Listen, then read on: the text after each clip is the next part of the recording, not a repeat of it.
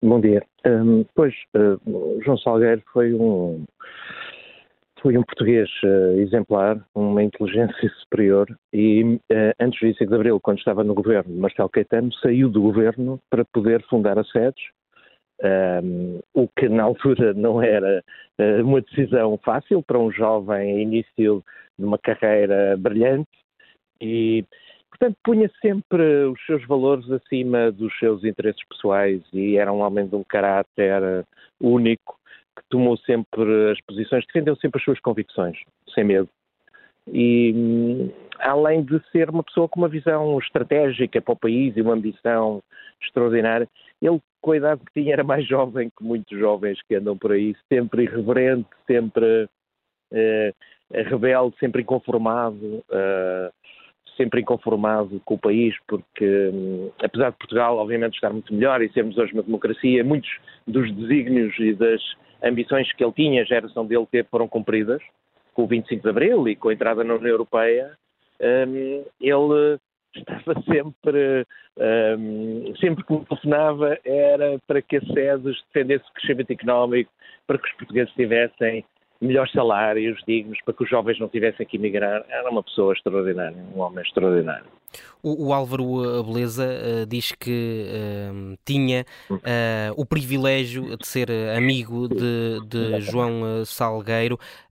que, que vantagens é que isto lhe trazia?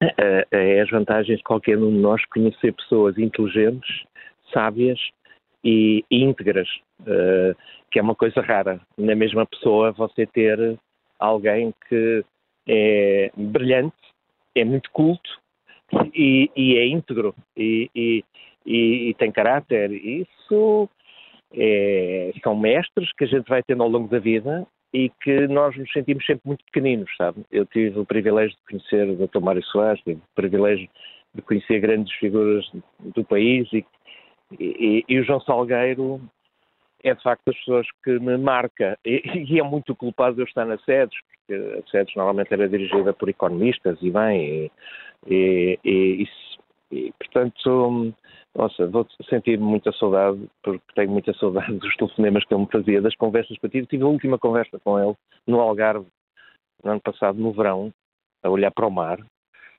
Um, Epá, eu confesso que me comovo até pensar nisso, porque hum, de facto foi. A, a Portugal tem, tem, tem personalidades eh, exemplares, podemos nos orgulhar disso, mas temos de estar à altura destas pessoas. Só queriam, no fundo, é que o país fosse mais desenvolvido.